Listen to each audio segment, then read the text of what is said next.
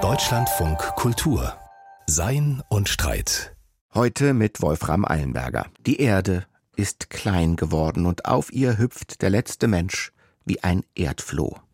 So schrieb es einst Friedrich Nietzsche in seinem Werk Also sprach Zarathustra. Nietzsche spielte damit auf einen kulturellen Zustand an, den wir heute Globalisierung nennen. Andere Kontinente sind nur Stunden entfernt, fremde Kulturen alltäglich unter uns, älteste Texte und neueste Nachrichten per Mausklick zur Hand, Übersetzungsprogramme immer besser. Das war nicht immer so.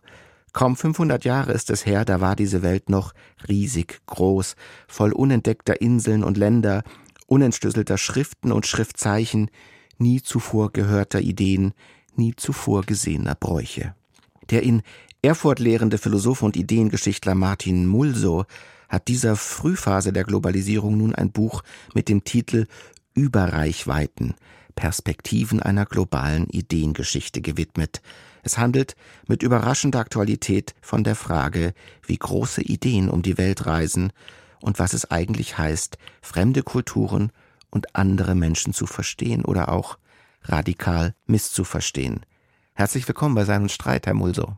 Ja, ich freue mich hier zu sein. Herr Mulso, als jemand, der sich nun sehr lange schon mit fremden und allzu fremden Gedanken und Artefakten beschäftigt, wann war dann das letzte Mal, dass Sie einem Dokument oder Menschen gegenüberstanden, von dem Sie partout nicht wussten, was er oder es Ihnen sagen wollte? Das kommt eigentlich ständig vor, da ich ja in Gotha in der Bibliothek viel zugange bin und äh, da habe ich dann immer wieder Texte vor mir, wo ich einfach nicht weiß, was das Ganze sein soll, manchmal nicht mal weiß, was für eine Schrift ist das, in der das eigentlich ausgedrückt ausgedrückt ist. Ein Ratschlag, den man Menschen, vor allem auch jungen Menschen im Umgang mit Fremdem oder anderem gibt, der lautet ja immer, versuch keine Vorurteile anzuwenden, versuch sich der Sache vorurteilsfrei anzunähern. Ist das aus Ihrer Erfahrung eigentlich eine gute oder auch nur mögliche Herangehensweise? Grundsätzlich denke ich schon, man sollte offen sein und sich auf möglichst viel einlassen. Aber man sollte natürlich auch äh, sich bewusst sein, dass man immer irgendwelche Hintergrundannahmen hat und wahrscheinlich ganz automatisch zum Beispiel fremde Kulturen vergleicht mit anderen Kulturen oder Begebenheiten, die man so kennt. Das ist ja auch eine Lehre Ihres Buches und Ihres Arbeitens, dass es für menschliche Wesen, die andere Fremde treffen, praktisch unmöglich ist, absolut unvoreingenommen auf den anderen zu treffen, weil man doch immer irgendwelche Mutmaßungen, Übergriffe oder Ausgänge hat, die den anderen schon vorformatiert geben und erscheinen lassen.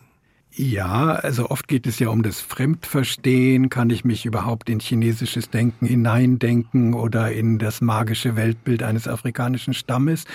Aber ich setze in meinem Buch eigentlich etwas grundsätzlicher an, nämlich bereits bei der Bezugnahme. Also wie nehme ich denn überhaupt Bezug auf, wenn ich irgendwie ein paar Namen habe, Ortsnamen, Personennamen, von denen ich ein paar Informationen habe. Da kann einfach vieles schiefgehen.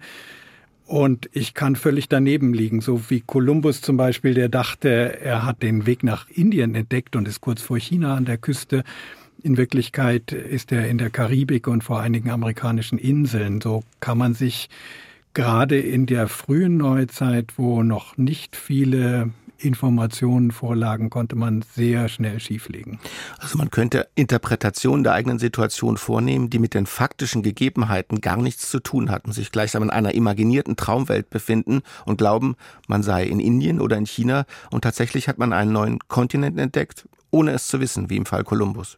Ja, das äh, kann aus dieser reinen Neuheit heraus passieren. Es kann aber auch sozusagen in die Information eingebaut sein. Ich gehe oft von diesem Beispiel aus Hermes Trismegistus. Das war so ein mythischer ägyptischer Weiser. Ungefähr 2000 vor Christus hat man den angesetzt und hat dem deshalb enorme Autorität auch als Begründer eigentlich der Philosophie zugeschrieben.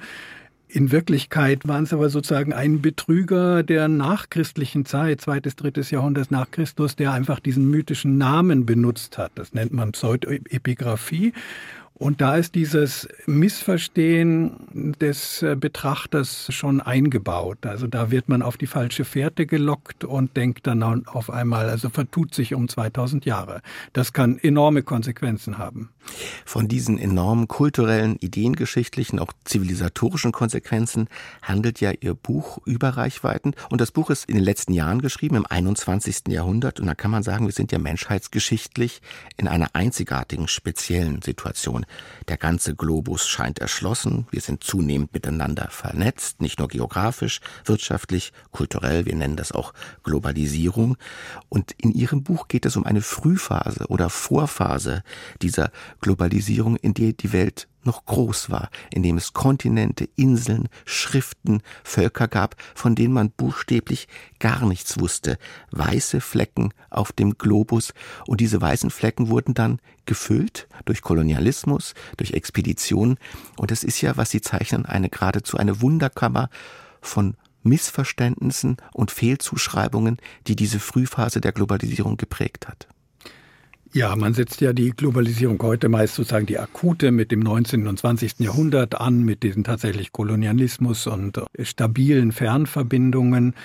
Und diese frühe Neuzeit zwischen 1500 und 1800, die hat da eher, ich nenne das Risikohandeln, also sozusagen eine viel unsicherere Grundlage noch. Man entdeckt bereits die neuen Welten, neuen Kontinente, arbeitet sich langsam vor aber ist immer noch auf einer ganz schmalen Informationsbasis. Man könnte das auch noch weiter zurückverfolgen. Heute sieht man auch schon Globalisierungstendenzen ganz früh in der Antike zum Beispiel. Auch die Römer sind schon bis Indien gekommen, merkt man. Also auch für diese ganz frühen Zeiten kann man letztlich ähnliche Fragen schon stellen, die ich stelle. Ein Beispiel, das sehr viele Menschen kennen, Sie nannten es bereits, ist das Beispiel Kolumbus, wo es eine Fehleinschätzung bezüglich des Ortes gab, den man nun entdeckt hatte oder erreicht hatte. Ein anderes, und das ist sehr eindrücklich, das Sie in Ihrem Buch beschreiben, ist das der Jesuiten, die 1549 nach Japan kommen. Und sie glaubten, als sie dort ankamen, die japanische Kultur sei eine exotische christliche Kultur, also irgendwie in Form schon bekannt. Und die Japaner ihrerseits hielten die Jesuiten für Männer aus Indien. Das heißt, da trafen zwei aufeinander, die ganz und gar abwegige Vorstellungen davon hatten, wer ihr Gegenüber gerade ist. Genau, ich nenne das so eine Art Resonanzbeziehung, weil gerade durch diese wechselseitigen Erwartungen, falschen Erwartungen, war von beiden Seiten diese Offenheit da und dieses Gefühl, man würde sich ja verstehen. Und das war durchaus eine wichtige Grundlage, dass es überhaupt zum Austausch gekommen ist. Es könnte ja auch sein, so eine komplette Abwehr, das äh, alles Fremden, dann hätten die gar nicht miteinander geredet. Aber so hat man wechselseitig sich interessiert zugehört und gedacht, ah, da ist doch so etwas Ähnliches wie die Trinität im Christentum. Vielleicht gibt es da frühe Verbindungen und man fing von beiden Seiten an, sich Gedanken zu machen. Also eine Form von produktiven Fehlzuschreibungen oder Missverständnissen. Und an diesem Beispiel tritt ja noch etwas hervor, was gerade aus einer eurozentrischen Perspektive oft vergessen oder gar verdrängt wird. Nicht nur die Ankommenden, wir haben Vorurteile gegenüber den anderen, sondern auch diejenigen, die uns empfangen, haben solche Vorurteile. Es ist also immer ein dialogisches Spiel, das beide Seiten betrifft. Genau, das ist mir ganz wichtig, dass wir aus unserer eigenen Perspektive auch aussteigen können und die Perspektive der anderen Seite auch einnehmen und dann sehen, was ist wechselseitig passiert. Das nennt man bei den Historikern Verflechtungsgeschichte, Entangled History.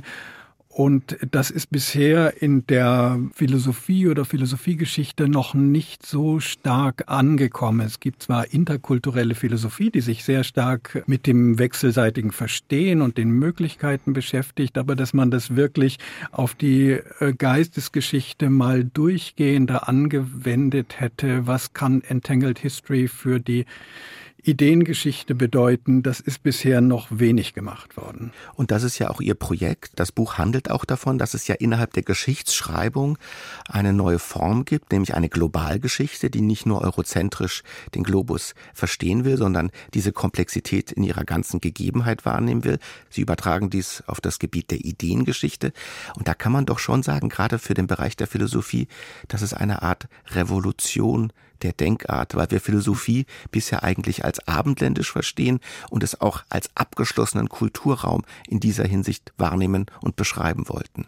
Genau, wir denken meistens, fangen bei den Griechen an. Das ist auch so eine Festlegung, die es seit 200, 250 Jahren gibt. Die Philosophie beginnt mit Thales oder Sokrates und Platon. Und dann denken wir immerhin, wie hat sich das Ganze entwickelt bis zu Wittgenstein, Heidegger, Habermas und ziehen die großen Linien. Das ist so unsere bisherigen großen Universalgeschichten des Geistes. Und wir sind dann schon bereit, auch mal Umwege einzugestehen, zum Beispiel, dass es im Mittelalter die Kenntnis der griechischen Welt dann über die arabische Kultur vermittelt worden ist. Über Al-Andalus zum Beispiel, genau, das so eine genau. Vermittlungsfunktion hatte. Ja. Genau, also das ist doch relativ akzeptiert. Aber dass man mal so rumdenkt, wie hat sich denn das griechische Denken oder ich habe diesen Beispiel des Hermetismus, so einer bestimmten Geistesströmung, das hat sich ja nicht nur nach Europa hin ausgebreitet, sondern dann auch mal nach Indien oder Persien oder bis nach China. Und das hat man bisher meistens nicht im Blick, diese Rezeptionsgeschichten auch in andere Richtungen zu verfolgen. Oder komplett transversal zu denken, was hat sich denn von Peru nach Mexiko oder von China nach Indien oder umgekehrt ausgebreitet, wo wir als Europäer nicht mal involviert sind. Auch das sind völlig legitime Fragestellungen. Gibt es denn in diesem Bemühen, äh, Komplexität neu zu erschließen und in den Blick zu bekommen, nicht auch das Problem zum Beispiel, dass der Begriff der Philosophie selbst übergriffig benutzt wird, dass man also denkt, was im Austausch jetzt zwischen Peru und, äh, ich weiß nicht, den indianischen Völkern Nordamerikas an geistigem Transfer geleistet wurde, dass wir das Philosophie nennen, obwohl das eigentlich gar nicht diesen Namen verdient? Ja, da würde ich extrem liberal sein, auch überhaupt nicht auf solche Begriffe wie Philosophie mich kaprizieren, sondern man spricht dann oft heute allgemein von Wissensgeschichte oder man kann in seinem sehr breiten Sinne von Ideengeschichte auch schreiben. So verwende ich das, ohne da irgendeinen Dogmatismus zu verfolgen, wie eine Idee aussehen muss oder was genau, wie genau ein Wissen beschaffen sein muss. Herr Muhl, so ein Beispiel, eine Fallstudie, die Sie besonders präsentieren, ist die von Gottfried Wilhelm Leibniz und dessen Versuch, eine sibirische Felsenzeichnung zu entziffern. Er tut dies mit einigen gelehrten Freunden, Brieffreunden. Und diese Felsenzeichnung kommt aus Sibirien im Jahre 1700 etwa nach Europa. Und der Streit oder die Erkundung, die sich dann entfaltet, ist die Frage, sind das christliche Symbole? Sind das chinesische Symbole? Wie alt ist diese sibirische Felsenzeichnung eigentlich? Und was stand da im Kern auf dem Spiel in diesem Entzifferungsversuch? Genau, das ist so eine ganz typische Situation. Man hat ganz wenig Material, da wird etwas im Ural abgezeichnet, was oberhalb eines Flusses angekritzelt ist. Wir wissen Heute, das sind eigentlich äh, spätsteinzeitliche Felsmalereien. Aber auch da funktioniert das Gehirn sozusagen gleich wieder oder der Interpret sieht, ah, sieht das nicht ähnlich aus wie ein bestimmtes christliches Kreuz? Und sofort fängt Leibniz und fangen seine Kollegen an zu überlegen, wie kann das da hinkommen?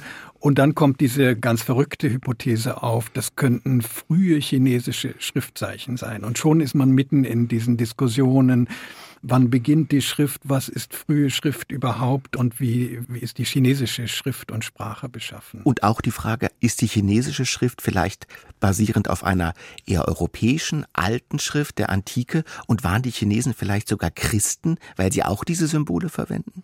Ja, sowas wollte man natürlich ganz gern annehmen.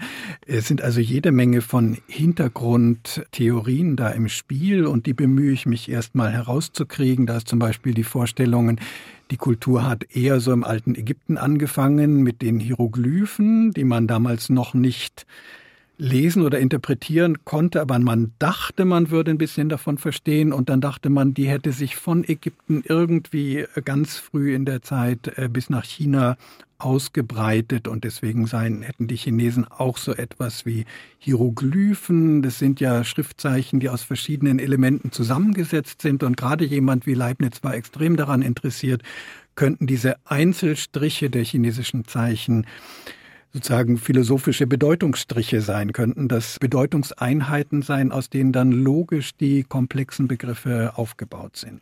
Da kann man ja zwei Strategien äh, im Umgang mit radikal Fremdem, absolut Unbekannten schon mal identifizieren. Man versucht das Unbekannte mit etwas Bekanntem zu erklären mit Ähnlichkeiten, die man meint auszumachen. Und das Zweite, und das ist für Leibniz ja eine besonders einleuchtende Strategie, man versucht eine Art Urgrammatik oder Ursprache zu denken, von der alle anderen Sprachen abhängen, also eine Art Grundstruktur allen menschlichen Zeichenhandelns. Die Hintergrundannahme ist dabei immer eigentlich, dass das, was besonders früh ist, besonders wahr ist. Was nah am Menschenanfang ist, da gab es so eine noch letztlich von Adam her, ja, eine bestimmte Kenntnis noch der Welt, die später nach und nach verloren gegangen ist. Wir denken überhaupt nicht mehr so. Seit dem 18. Jahrhundert haben wir genau andersrum sozusagen eher das, was in der Zukunft ist, was dem heutigen näher es ist das Wahrere, aber damals hat man noch so gedacht, was besonders früh ist, äh, muss das Richtige sein. Und daher dieses enorm starke Interesse an alten Hieroglyphen, der Weisheit, die darin verschlüsselt sein könnte. Und das müsste man irgendwie knacken. Also es war letztlich die Idee, da gab es eine Art Ursprache, eine adamitische oder mythische Ursprache, die einst alle Menschen sprachen. Und die Vielfalt der Sprachen, die man dann wahrnimmt, das ist ein Ableitungseffekt. Der war nicht ursprünglich. Genau, zumindest meinen das einige, wenn man genauer hinschaut und ich schaue mir extra so eine Gruppe an, also nicht nur Leibniz selber, sondern auch einige Kollegen, Lacroze in Berlin, Küper in Holland in dieser genaueren Auflösung merkt man dann auch, die haben alle unterschiedliche Interessen und auch ein bisschen andere Annahmen. Also dieses besondere Interesse an der hieroglyphischen Ursprache, das kommt in die Gruppe von Leibniz und Cooper ist eher derjenige, der ständig neues Material anbringt. Lacrosse ist jemand, der gern Sprachen vergleicht, da aber auch sehr offen ist und ohne diese allzu metaphysischen Annahmen.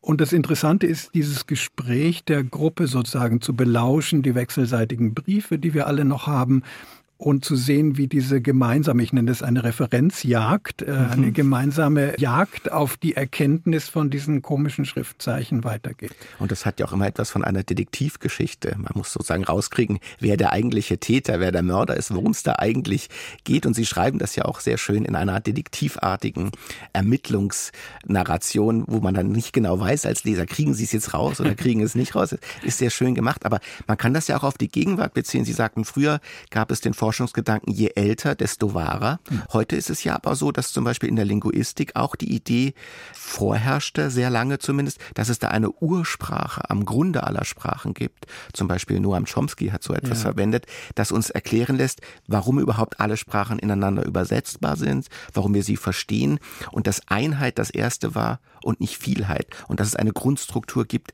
die allem Sprechen eins ist. Genau, also gelegentlich kommt die gegenwärtige Philosophie oder Linguistik dann doch noch auf solche Einheitsvorstellungen zurück oder grundlegende Dinge, die am Anfang gewesen sind. Und dann wird es auch besonders spannend, weil dann gibt es, also Chomsky nennt das ja auch eine kartesische Linguistik, also er kommt schon selber zurück auf äh, frühneuzeitliche Modelle und da reichen sich dann manchmal moderne äh, Philosophie und ältere frühneuzeitliches Denken die Hand, aber auch nur bei einigen. Andere polemisieren dann ganz heftig dagegen und finden gerade das antiquiert. Da ist der Streit von damals fast schon wieder der Streit von heute. Ein anderes Beispiel, das Sie in Ihrem Buch entwickeln, das hat auch mit Sprachen zu tun, nämlich mit der Frage, wie andere Völker, deren Sprache man noch nicht versteht, über Religion und über Gott denken. Und da gab es dann im 17., 18. Jahrhundert die Tendenz oder geradezu die Strategie, das Vaterunser in alle möglichen Sprachen übersetzen zu lassen und mit diesem Vaterunser gleichsam einen ersten Korridor in das Weltbild des fremden Volkes zu schaffen. Die Vorstellung ist dabei, und wir haben im 17. Jahrhundert eben noch ein durch und durch christlich geprägtes religiöses Weltbild, dass doch ja wohl alle Völker auf dieser Erde irgendwie sowas wie einen Gottesglauben haben. Und das kann man jetzt a priori setzen, sowas gibt es, das ist eine Geschichte, aber dann gab es auch dieses sogenannte Konsensargument, wenn wirklich alle Völker, dass wenn man das herauskriegen kann, dass alle Völker, auf die man trifft, dass man immer wieder so irgendwie religiöse, göttliche Ausdrücke hat. Also das ist also ein Argument, das sozusagen an der Oberfläche bleibt, gar nicht so metaphysisch in die Tiefe geht, aber dafür den Preis zahlt, dass es völlig induktiv offen ist und es könnte immer sein, und es kommen ja laufend Reiseberichte aus Amerika, aus Afrika, aus Asien, die von neuen Völkern berichten und man musste sozusagen ganz empirisch offen sein, könnte dann nicht auf einmal der Bericht von einem Volk sein, das gar keinen Gott kennt. Und dann kamen solche Berichte von den Sie, sogenannten Sie Hottentotten. Von den ja. Hottentotten ja. und auch den Kaffern, Ja. ähm, die im Subsahara-Afrika-Bereich als Völker identifiziert wurden, von denen man sich nicht so sicher sein konnte, ob sie das, was wir beten, Gottes Anbetung haben, kennen und praktizieren. Genau. Zum einen beobachte ich dann, wie die Theologen, für die das nicht angehen darf, dass solche Völker keinen Gott kennen, reagiert haben mit allen möglichen kasuistischen Konstruktionen, um das wegzuerklären. Aber mich interessiert eigentlich noch mehr sozusagen dieser globalisierende Motor, der darin steckt, dass man immer noch bis in den letzten Dschungel von Afrika, bis zum letzten unentdeckten Stamm sozusagen vordringen muss, um dieses Konsensusargument wahrzumachen.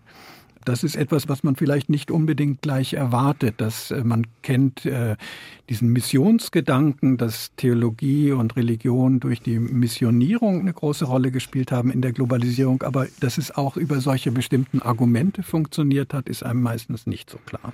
Und es ist ja letztlich, und da sind wir sofort in der Aktualität, auch der Versuch, die Frage, was ist der Mensch, mit einer einenden Praxis zu beantworten, nämlich alle Menschen beten. Alle Menschen haben eine Idee des Göttlichen. Und Sie zitieren jetzt auch den Papst Franziskus, den amtierenden Papst, der einerseits sagte, ja, es gibt nicht den Gott, sondern es gibt nur Gott. Das heißt, was Menschen an sich eint, ist die Tendenz, sich zum Göttlichen zu verhalten. Und er hat so aus katholischem Wege gleichsam eine neue Einheit der Menschen im Sinne der göttlichen Anbetung gefordert und geschaffen. Also ein ganz aktueller Gedanke. Ja, genau. Und es war natürlich dann in der Kirche auch gleich umstritten und man hat dann da sozusagen jesuitische Denkmuster äh, vermutet, die, die eben auch auf solchen älteren Annahmen solcher also Offenheit sozusagen für verschiedene religiöse Kulte basieren. Ich fand es ganz interessant, bei den Reiseberichten zu sehen, wenn da von afrikanischen Tänzen ums Feuer berichtet wird und wo die Personen dann sozusagen die Augen Richtung Himmel verdrehen, dass man das dann gleich gesagt hat, aha, dann also doch, da schauen Sie in den Himmel und natürlich, wen erwarten Sie da? Ein Gott, eine Gottesperson. Dass das jetzt, wie es wahrscheinlich eher ist, einfach Ekstasetänze gewesen sind, bei denen automatisch die Augen verdreht werden, das hat man damals noch nicht so gesehen. Herr Mulso, es ist ja so, wir sind in einer ganz anderen Zeit, vier, 500 Jahre nach der Epoche, die Sie vor allem im Blick haben. Man kann sagen, wir wissen unglaublich viel mehr. Es gibt kaum noch Sprachen oder auch Schriftzeichen, von denen wir gar nicht wüssten, worauf sie referieren und was sie bedeuten. Hat denn Ihrer Einschätzung nach auch das Maß an Missverständnis unter den Menschen und Kulturen damit abgenommen? Wahrscheinlich ja, aber vielleicht wird es sich auch erst in einem größeren Abstand von uns wiederum zeigen, wo bei uns die Missverständnisse lagen und wo wir völlige blinde Flecken hatten, wo wir nicht mal ahnten, dass wir in eine Sackgasse laufen. Das ist natürlich immer möglich und der Historikerblick auf die Vergangenheit geschieht in gewisser Weise immer von dem ruhigen Lehnstuhl aus, wo man schon vieles andere besser verstehen kann als die Vorläufer. Wir sprachen ja von zwei Fallbeispielen von radikal Fremden, einmal den chinesischen Schriftzeichen, einmal von Subsahara-Afrika, den damals sogenannten Hottentotten, von denen man nicht genau wusste, wie deren Kultur überhaupt zu bewerten und zu beschreiben wäre. Das sind ja auch seltsame Kontinuitäten. Wenn wir heute von Europa aus über den Globus schauen, dann ist das Chinesische immer noch das Fremde, von dem manche Leute sagen, hier, das kann man eigentlich so gar nicht verstehen. Wir sind immer noch nicht dahinter gekommen, wie die die Welt eigentlich wahrnehmen und wie die Urteile vornehmen. Man kann ja sagen, aus Ihrer Sicht, da gibt es eigentlich seit 400 Jahren eine Tendenz zu zweifeln, ob man überhaupt dahinter kommt, was diese andere Kultur will und denkt. Ja, das eine sind diese grundsätzlichen Fragen, die man natürlich stellen kann, aber wichtiger ist mir eigentlich, dass wir äh, sozusagen unsere Art von Allgemeinbildung etwas höher schrauben müssen, dass wir uns im 21. Jahrhundert einfach nicht mehr leisten können, wenn wir über Philosophie und Geistesgeschichte reden, solche großen anderen Kulturen wie die indische, die chinesische einfach auszublenden. Ich selber bin da auch erst ganz am Anfang, habe mich da mühsam durchbeißen müssen und auch nur mit Hilfe von befreundeten Kollegen überhaupt ein bisschen was genaueres sagen können. Aber ich denke, wir müssen uns alle da sehr viel mehr anstrengen. Also es gab im Buddhismus zum Beispiel eine mehr als tausendjährige Logiktradition, von denen der Normalgebildete einfach schlichtweg keine Ahnung hat. Die Frage ist, ob wir das länger ignorieren können. Und da passiert ja, man kann sagen, im Feld der Ideengeschichte, auch der Philosophiegeschichte derzeit sehr viel. Da gibt es eine geradezu eine Explosion von Erkundungen in anderen Kulturen und gleichzeitig und unwuchtig damit gibt es vielleicht gerade im Bereich der sprachanalytischen Philosophie so etwas, was man Präsenzkolonialismus hm. nennen könnte, dass man den eigenen methodischen Ansatz und den jetzigen Forschungsstand zum absoluten Maß aller Geschichtserschließung erklärt. Das geht leider sehr stark auseinander. Auf der einen Seite die historische, auch philosophiegeschichtliche größere Offenheit, endlich die Lücken zu füllen, weibliche Philosophen zu suchen, Philosophen in Afrika zu suchen und so weiter. Und auf der anderen Seite dann tatsächlich diese Präsenzkultur der sehr dominanten analytischen Philosophie. Es kann aber auch positive Beispiele einer Verbindung geben. Denke dabei an das Buch von Jordan Non Garneri über indische Philosophie, der durchaus analytisch gebildet ist und sozusagen mit dieser heutigen Begriffsschärfe versucht, indische Philosophien des 14. oder 15. Jahrhunderts uns verständlicher zu machen in der Sachproblematik und sogar, das wäre dann noch ein Schritt weiter, in die heutige Diskussion einzuspeisen. Würden Sie denn sagen, und das ist ja ein interessanter Gedanke, wenn man sieht, wie Ideen damals reisten. Sie zitieren einen Ideengeschichtler, der sagt, nichts reist schneller um die Welt als Ideen. Das mag schon vor 400 Jahren der Fall gewesen sein, aber wenn wir heute daran denken, wie mit einem Mausklick ein Mem innerhalb von drei Sekunden in 150 Länder und womöglich auch Sprachen übersetzt wird, wie würde man denn in 400 Jahren, ein Herr Mull so in 400 Jahren, überhaupt nur annähernd versuchen können, die Dynamik der Ideenadaptation heute in den Griff zu kriegen. Mir scheint das rein von der Datenmenge praktisch für Menschen unmöglich. Ja, die Datenmenge ist sehr groß, aber es kann natürlich auch enorm viel verloren gehen, wenn wir mal davon ausgehen, dass irgendwie alles, was jetzt elektronisch nur gespeichert ist, aus irgendeinem Grund gelöscht wird, dann haben wir auf einmal ganz dunkle Zeiten äh, von uns aus. Dann ist es eher wieder das Rumrätseln. Was mich ja immer sehr interessiert, ist das, was ich Doppelhelix nenne, auf einmal diese Transmissionsgeschichte. Das wäre dann von heute aus, wie kommen die Daten von mir in 400 Jahren an und das mhm. kann sehr kompliziert sein. Mit Datenformaten und zum Beispiel diese ganzen Transformationen müsste man dann nachvollziehen. Auf der anderen Seite immer jedes Bild, was man sich von der Vergangenheit macht, ist ja äh, konstruiert und voller Rückprojektionen, sozusagen das gedächtnisgeschichtliche Bild. Und die Geschichte ist manchmal eine ganz andere Geschichte als diese Transmissionsgeschichte. Deswegen sage ich, muss man beide Stränge immer im Blick haben. Deswegen nenne ich es Doppelhelix, wo diese Stränge sozusagen ineinander verwurstelt sind und äh, muss auf jeder Station vielleicht von hier bis in 100 Jahren, dann in weiteren 100 Jahren sehen, wie ist das an diesen unterschiedlichen Transmissionsstationen gewesen. Eine unheimlich komplexe Aufgabe, auch eine faszinierende, in der man die Tiefe der eigenen Kultur annähernd zumindest in den Blick bekommt. Jetzt gibt es heute ja auch noch eine neue Situation und lassen Sie uns da gerne ein bisschen spekulativ sein. Man kann sagen, die Erde ist erschlossen. Da gibt es keine größeren Überraschungen mehr, zumindest geografisch, zumindest auf Land nicht. Aber es gibt ja einen interplanetarischen Kommunikationsversuch.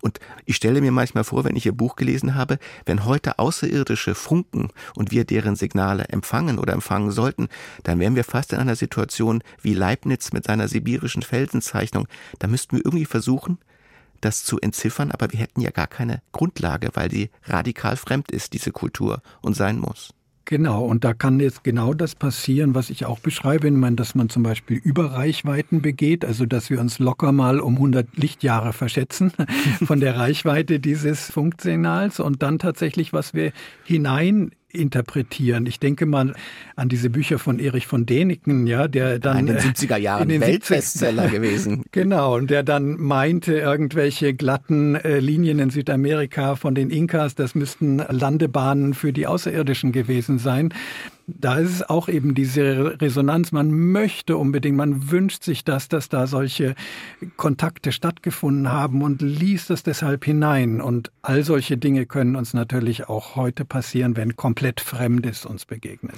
Missverständnisse werden sich da wohl nicht vermeiden lassen. Hoffen wir mal, dass sie trotzdem friedlicher Natur sein ja, werden und genau. bleiben. Vielleicht zum Abschluss unseres Gesprächs auch für die Hörer und Hörerinnen. Was würden Sie denn einem Menschen raten, der vor einem kulturellen Produkt steht, sei es eine Äußerung, einem Dokument, vielleicht einem Kunstwerk, und er versteht gar nichts. Er weiß buchstäblich nichts damit anzufangen. Was sind denn die Haltegriffe, die Sie da beherzigen? Ganz praktisch zum Beispiel andere Leute fragen, ja, die sich da besser auskennen. Anders hätte ich auch mein Buch gar nicht schreiben können, mit, äh, mit enorm viel Kontakt zu befreundeten Kollegen aus verschiedenen Disziplinen. Und ich stelle mir sogar vor, dass künftig im besten Fall solche Bücher von zwei oder drei Personen gleichzeitig geschrieben werden, um sich wechselseitig in seinen Perspektiven ergänzen zu können. Das ist natürlich sehr schwierig und auch forschungspraktisch, forschungsfördermäßig neu zu bedenken. Aber ich denke, ein Ausweg ist tatsächlich aus diesem solipsistischen Ich stehe jetzt davor und muss das verstehen, rauszukommen. Also, wenn man nicht weiter weiß, fragt man am besten einen Experten, der sich sehr, sehr gut damit auskennt. Genau das haben wir heute bei Sein und Streit gefragt. Einen Experten für das Fremde, für das Fremdverstehen, für die Ideengeschichte Europas und tatsächlich der ganzen Welt. Ihr Buch, Herr Mulso, trägt den Titel Überreichweiten, Perspektiven einer globalen Ideengeschichte. Es ist im Surkamp Verlag erschienen und es ist eine überreiche Wunderkammer, die ganz spannend zu lesen ist von dem, was wir sind und dem, was wir noch zu verstehen haben und vielleicht auch noch zu erkunden haben. Herzlichen Dank, dass Sie heute im Gespräch waren. Ich bedanke mich. Thema Leopardlieferungen an die Ukraine. Ist Bundeskanzler Olaf Scholz unter dem politischen Druck in die Knie gegangen oder aber ist ihm hinter den Kulissen ein diplomatisches Kunststück gelungen? Kritisiert wurde er jedenfalls heftig und nicht nur von der deutschen Opposition. Ist Zögern eine politische Tugend oder ein Laster? Und unter welchen Bedingungen das eine oder das andere? David Lauer kommentiert. Das Zögern hat in der Politik keinen guten Namen. Zögerlichkeit verträgt sich nicht mit dem Nimbus der Führungsstärke, den politische Alphatiere gerne um sich verbreiten. Entscheiden, anpacken, durchsetzen, abliefern. Gummistiefel first, Bedenken second. Einerseits. Andererseits stimmen manche geradezu ein Loblied des Zögerns an. Ist die ruhige Hand nicht Ausweis politischer Klugheit? Zeugt es nicht von Umsicht und Gewissenhaftigkeit, das Handeln aufzuschieben, bis alle Umstände bewertet und alle Optionen ausgelotet sind? Ist Zögerlichkeit nun also Tugend oder Laster? Es könnte für Klarheit sorgen, hier begrifflich etwas genauer zu differenzieren. Da ist einmal das Zögern als Ausdruck der Unentschlossenheit, des Zustands, in dem die Handelnde noch nicht zu erkennen vermag, was zu tun ist. Verteidigerinnen des Zögerns weisen darauf hin, dass es eine Form charakterlicher Stärke darstellt, solche Zustände der Unsicherheit zuzulassen. Nur dadurch werde umsichtige Reflexion möglich. Und das ist wahr, wenn auch betont werden muss, dass zu Zögern allein noch keine Tugend macht. Das Zögern ist nicht die Besonnenheit, sondern schafft höchstens den Raum für jene. Es bleibt aber unproduktiv, wenn nicht zugleich entschlossen Maßnahmen getroffen werden, um zu einer klugen Entscheidung zu gelangen.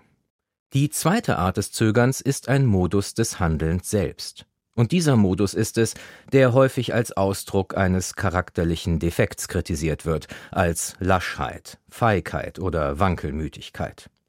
Die Tugendlehren der Antike betonen, dass man die wahrhaft tugendhafte Person an der Entschlossenheit und Standhaftigkeit erkennt, mit der sie das Gute konsequent verfolgt ohne sich darin irre machen zu lassen.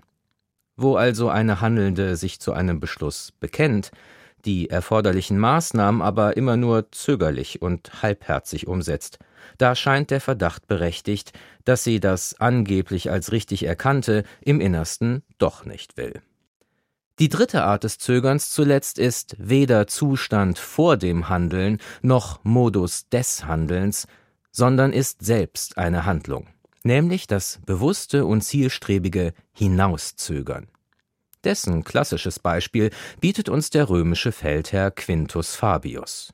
Im dritten Jahrhundert vor Christus zwang er das auf Rom vorstoßende karthagische Heer unter Hannibal zur Aufgabe, indem er die von Hannibal gesuchte Entscheidungsschlacht durch immer neue Ausweichbewegungen so lange hinauszögerte, bis es Rom gelungen war, in Hannibals Rücken ein zweites Heer auszuheben.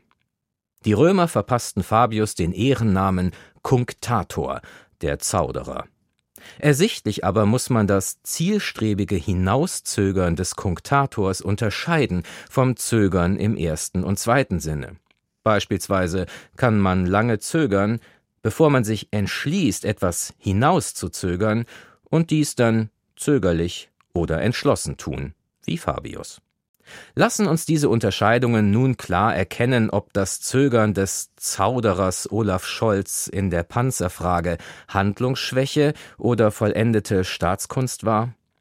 Leider nein. Denn obwohl sich die drei Momente des Zögerns in ihrer internen Struktur klar voneinander unterscheiden, lässt sich von außen häufig nicht erkennen, mit welchem Moment wir es zu tun haben. Was wir sehen, ist ein Mensch, der nicht zur Tat schreitet. Ob er dies aber tut, weil er schlicht noch unsicher ist, was zu tun ist, oder ob er in der Ausführung seines längst gefassten Entschlusses schwankt und hadert, oder ob er in Wahrheit zielstrebig eine Verzögerungsstrategie betreibt, das kann häufig nur der Handelnde selbst sagen. Und in manchen Fällen wohl nicht einmal er. Ein Kommentar von David Lauer. Das war es für heute bei Sein und Streit im Deutschlandfunk Kultur. Jederzeit die richtige Reichweite wünscht Ihnen bis zum nächsten Mal Wolfram Eilenberger.